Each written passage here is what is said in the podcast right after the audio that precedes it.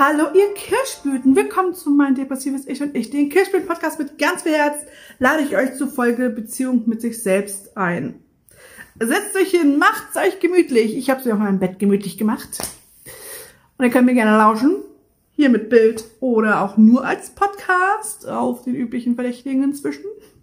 Also auf meiner Seite, wo ich drüber es hochlade, sind sechs angegeben, aber ich finde es auch noch woanders. Also auf Spotify findet ihr mich auf jeden Fall. Ist auch irgendwie gesponsert von Spotify, wo ich darüber hochlade.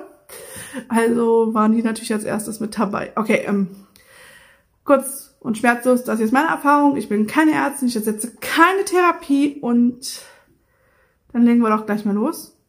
Kurz gesagt, ich ähm, werde jetzt in ganz kurzen Schritten eine Beziehungsstory von meiner Freundin erzählen. Und ähm, worauf ich hinübergehen möchte zu dem Thema Beziehung mit sich selber. Gut. Also es war zu Beginn, ich glaube, mal eine ganz normale Beziehung.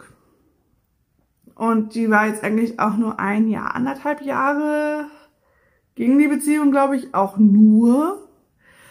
Und es fing halt an mit, er hat sich ihr nicht mehr geöffnet, er hat mit jedem anderen Weib auf der gefühlt ganzen Welt geschrieben, hat andauernd flirten wollen es nicht ähm, einsehen wollen, dass seine Art sozusagen sie stehen zu lassen und mit jedem anderen Mädchen irgendwie zu schreiben und neu anzunehmen und zu flirten, weil das, was ich da sozusagen auch mit halt, sie war halt am Anfang sogar noch in der Gruppe mit drin zusammen und wie die da alle miteinander geschrieben haben.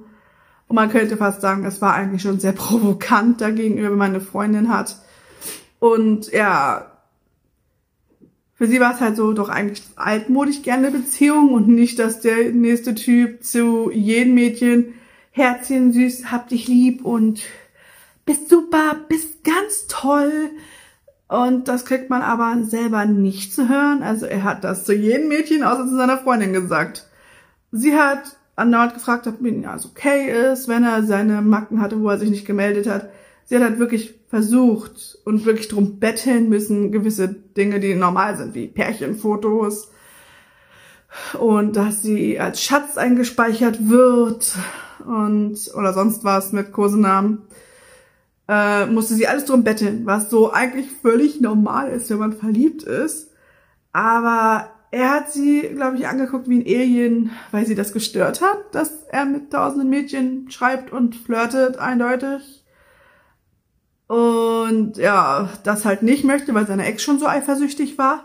Also so sehr eindeutig ähm, wollte er wohl das Flirten nicht aufgeben. Auf der einen Seite, klar, Flirten ja, aber gegessen wird zu Hause und man kann sich da einfach nicht sicher sein, ob er auch treu ist. Weil er auch immer sich mehr zurückgezogen hat, überhaupt nichts mehr ihr erzählt hat, wie es ihm geht und nicht mehr mit ihr offen geredet, was er am Anfang getan hat. Kurz gesagt, ja, hat immer mal wieder drei Tage sich nicht gemeldet, weil ihm alles zu viel war. Wir wissen halt wirklich nicht, was sein Problem war. Wir wussten nur, er ähm, ist nicht mehr offen zu ihr, verhält sich da wirklich komisch und anscheinend nicht in der Lage, seiner Freundin fairerweise gegenüber zu sagen, okay, ich werde nicht mehr so herzchenmäßig schreiben mit den anderen. Oder wenn er es auch bei ihr machen würde und ihr Gesten zeigen würde, dass er sie liebt, wäre es ja noch was anderes. Was hat er alles nicht gemacht? Nicht so richtig. Und es war halt sehr komisch. Also ich empfand das dann auch, wenn sie mir das dann im Nachhinein halt alles erzählt hat, weil wir halt auch nicht so viel Kontakt jetzt auch hatten in genau der Zeit. Also es war halt tatsächlich dann nur dieses offene Ohr haben für eine Freundin. Habe ich aber gerne. Und dann war es halt das Problem, dass sie dann halt weiter versucht hat, ähm, zu sagen, komm, red mit mir, ich bin da, wenn du mich brauchst. Und weil sie nachgefragt hat, sozusagen, ob wirklich alles okay ist, weil er wieder so komisch war und ein paar Tage sich auch nicht so wirklich melden wollte, hat sie einfach nachgefragt, ob denn alles okay ist bei ihm und ähm, ob sie sich denn jetzt Sorgen machen muss, ob er jetzt nicht einfach, wenn sie das nächste Mal sehen, sozusagen Schluss macht. Sie hat einfach nur nachgefragt, ob alles okay ist. auch mit ihnen in der Beziehung, ob ähm, sie irgendwie was falsch gemacht hat, könnte man fast sagen. Dabei wollte sie einfach nur fragen, ob denn alles okay bei ihnen ist, sozusagen.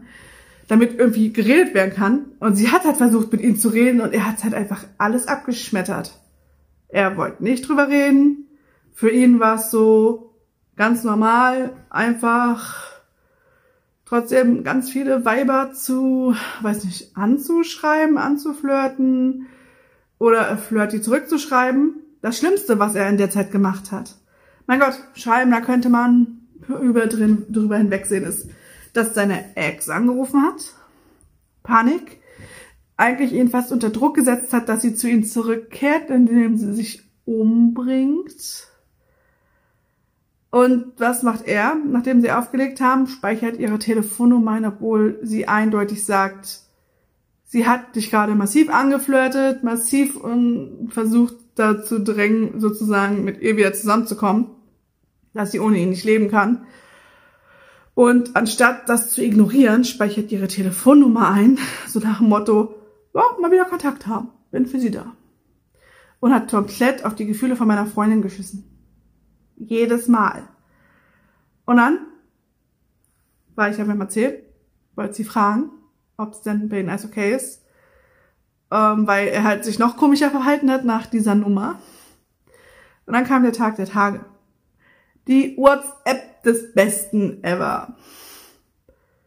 Ich kann dir das, was du brauchst, nicht geben. Ich mach Schluss. Es wäre besser, wenn wir Schluss machen. Es ist vorbei. Wir werden irgendwann mal drüber reden. Er hat sie aber nicht mal zehn Sekunden danach geblockt. Überall. Und ja, hat sich irgendwann nochmal gemeldet. Da haben sie dann nochmal normal geredet. Also per WhatsApp geschrieben. Aber er hat sie danach gleich wieder blockiert. Sie wird also diese Aussprache, die sie eigentlich möchte, um besser abschließen zu können, das verstehen zu können, nie bekommen, weil er keine Ahnung, was nicht in der Lage ist, ein normales Gespräch zu führen anscheinend. Was mich schließen lässt, dass er selber mit sich sehr große Probleme hat und selber auch sehr schlecht in der Beziehung zu sich selber ist, um mal zum Thema dieses Videos zu kommen, warum ich diese Story jetzt so erzählt habe. Ich möchte auch nicht, dass man dagegen jetzt hatet oder mich ankreidet. Ich erzähle das jetzt und ja, das ist jetzt ich hatte es jetzt erzählt aus dem Grund, dass ähm, sie sich Vorwürfe gemacht hat, dass sie an allen schuld ist, dass sie hat sie noch zu wenig gemacht, sie hat doch eigentlich so viel gemacht, sie hat einfach wirklich alles versucht, musste um fast um Zuneigung betteln in der Beziehung und das ist auch keine Lösung. Und was ich wärmend mit viel Herz sagen möchte, ist, dass auch wenn eine Trennung gerade schlimm ist und man sich wirklich schlecht fühlt, man versucht Probleme zu finden, man versucht da bei sich das Problem im schlimmsten Falle sogar zu finden. Dabei hat der andere Mensch wahrscheinlich einfach, ja, wahrscheinlich, vielleicht ist er auch fremd gegangen. Wer weiß. Wir wissen es nicht, denn wir konnten ja nicht mehr mit ihm reden gar nichts, also das ist ja gar keine Möglichkeit und dass man sich deswegen nicht fertig macht, sondern sich die Zeit nimmt, das ausheult, aber trotzdem einfach gewisse Dinge für sich tut, um sich selber gut tun. Und dann Stück für Stück zurückzugehen, um dann wieder bereit zu sein für eine neue Beziehung. Und was ich sagen möchte ist, man kann keine gesunde Beziehung, glaube ich, zu einem Menschen führen, wenn man selber keine gesunde Beziehung zu sich fühlt. Ich hatte nie eine Beziehung. Ich habe auch immer eine sehr schlechte Beziehung zu mir gehabt. Ich habe mich selber gemobbt. Ich wurde stark gemobbt und ich habe mich selber auch noch fertig gemacht. Um das mal zu sagen, ich habe zu mir selber gesagt, ich bin ein mega fettes Schwein, mich wird niemand lieben, ich bin das allerletzte und noch wesentlich andere Dinge. Alle unter der tiefsten Gürtellinie. Da war das Mobbing in der Schule gar nichts gegen. Ich habe wirklich gesagt, ich hasse mich. Ich bin doof. Ich bin zu fett. Ich bin absolut hässlich. Und das habe ich jahrelang über mich gedacht. Irgendwann stand ich da mal vom Spiegel und habe mich angeguckt.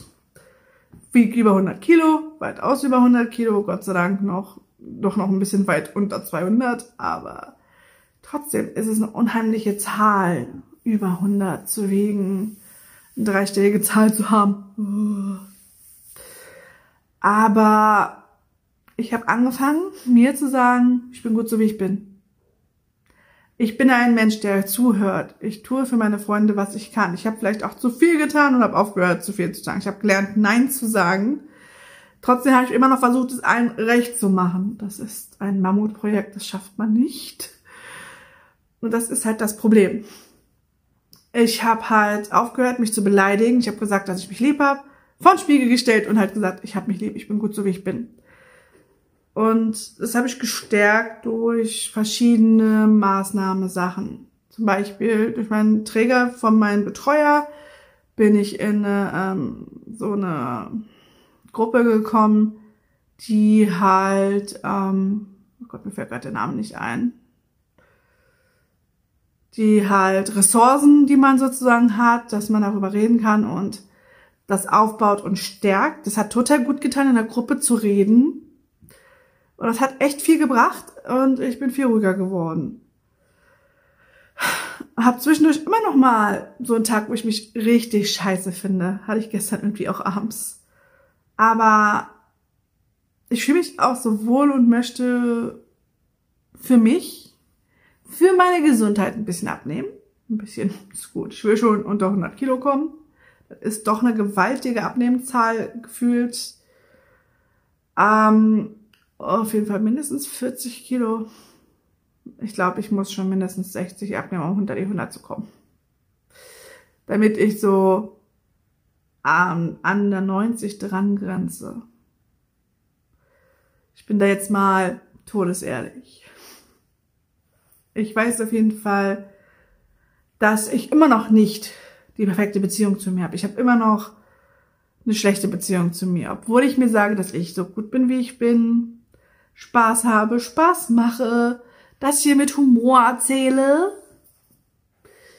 Ja. Das ist eigentlich traurig, dass ich so über mich denke. Und das soll keiner. Deswegen ist meine Ansage beziehungsweise meine Bitte an euch da draußen. Hört auf, euch selber das Leben schwer zu machen. Und zeigt euch durch Gesten für euch selber, wie macht euch einen Tee am Morgen, steht auf, macht Sport, trinkt ein Glas Wasser. Ganz simpel, macht einfache Dinge, die gut tun, die den Körper hydrieren und oder ein leckeres, süßes Frühstück, irgendwas, was auch mal sozusagen Kilos draufbringen kann. Aber seid für euch sozusagen der beste Freund der euch auch mal ein gemütliches Frühstück macht, dass ihr euch auch mit ins Bett nehmen könnt. Sowas. Seid das für euch. Ihr müsst das nicht immer machen. Aber wenn ihr das schafft, im Groben immer der Beschützer von euch selber zu sein, dann werdet ihr auch rechtzeitig merken, wenn irgendwo was falsch läuft und könnt das vielleicht ändern. Und es ist ein langer Weg, es ist ein steiniger Weg und ich bin auch noch lange nicht da, wo ich sagen kann. Jeden Tag denke ich mir, wow, ich bin super. Denke ich, obwohl es mir wieder gut geht, immer noch nicht. Ich denke gerade, es ist okay. Mein Status zu mir ist okay und ich möchte gerne, mein Status zu mir ist alles super, aber das dauert noch ein bisschen. Denke ich. Auf jeden Fall Bleibt gesund. Habt euch lieb. Seid gut zu euch.